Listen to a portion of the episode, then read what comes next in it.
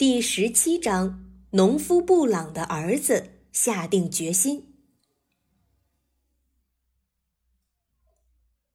农夫布朗的儿子做出一个决定，他咬紧牙关，嘴唇抿成一条细长的直线。了解他的人都知道，这是他下定决心的表现。现在他做出了决定。他一边擦拭自己的猎枪，一边想起狐狸雷迪偷走的宠物小鸡和其他母鸡。即使搭上整个夏天的美好时光，我也要把那只臭狐狸捉住。农夫布朗的儿子大声的自言自语道：“开枪打他的那天，我本应该把他抓住的。臭狐狸，下次我们等着瞧好了。”看你是否还能躲过去。农夫布朗的儿子说话时，附属比利大叔就藏在他所做的那堆木头下面。比利大叔支着耳朵，一字不漏地听到了这些话，但是农夫布朗的儿子对此却一无所知。比利大叔不喜欢布朗儿子说话的口气。他想起了狐狸雷迪的处境，浑身疼痛，四肢僵硬，瘸得都走不成路。这一切都是布朗的儿子开枪造成的。不过他本人却以为没打中雷迪，根本不会有下次了。不会，肯定不会，他不会有机会的。我虽然不喜欢狐狸雷迪，但我不能让雷迪再中枪了。我肯定不能让雷迪再中枪了。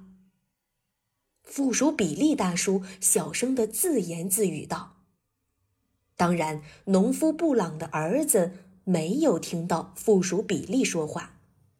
事实上，他根本没有注意到附属比利，也没有注意到附属从那堆木头下面溜出来，急匆匆的穿过鸡窝，藏在了鸡窝下面。”因为他一心只想着捉住狐狸雷迪的事情。我要在整个绿草地和绿森林中寻找，直到抓住那只臭狐狸为止。农夫布朗的儿子大声说道，他看起来很生气，一副绝不罢休的气势。我绝不会再让我的小鸡少一只了，绝不！那只狐狸不是住在绿森林。就是住在绿草地，无论如何，我肯定会找到他的。你要注意了，臭狐狸！农夫布朗的儿子吹着口哨，呼唤暴泽猎犬，然后他们一起向绿森林走去。附属比利大叔从鸡窝下面探出头，看着他们离开。平时，附属比利大叔都是笑呵呵的。但是现在，他的脸上没有一丝笑容，反而充满担忧。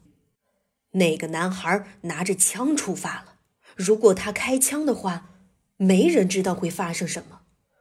如果找不到狐狸雷迪，他为了让自己高兴，很可能会把枪对准其他人。我希望他不会遇到我的妻子和孩子。说实话，我很害怕拿枪的孩子，很害怕。他好像一点理智都没有了。我想，我还是告诉我的家人，让他们老实的待在家里吧。附属比利大叔一边说着，一边从藏身地溜了出来。随后，他拼命的向绿森林跑去。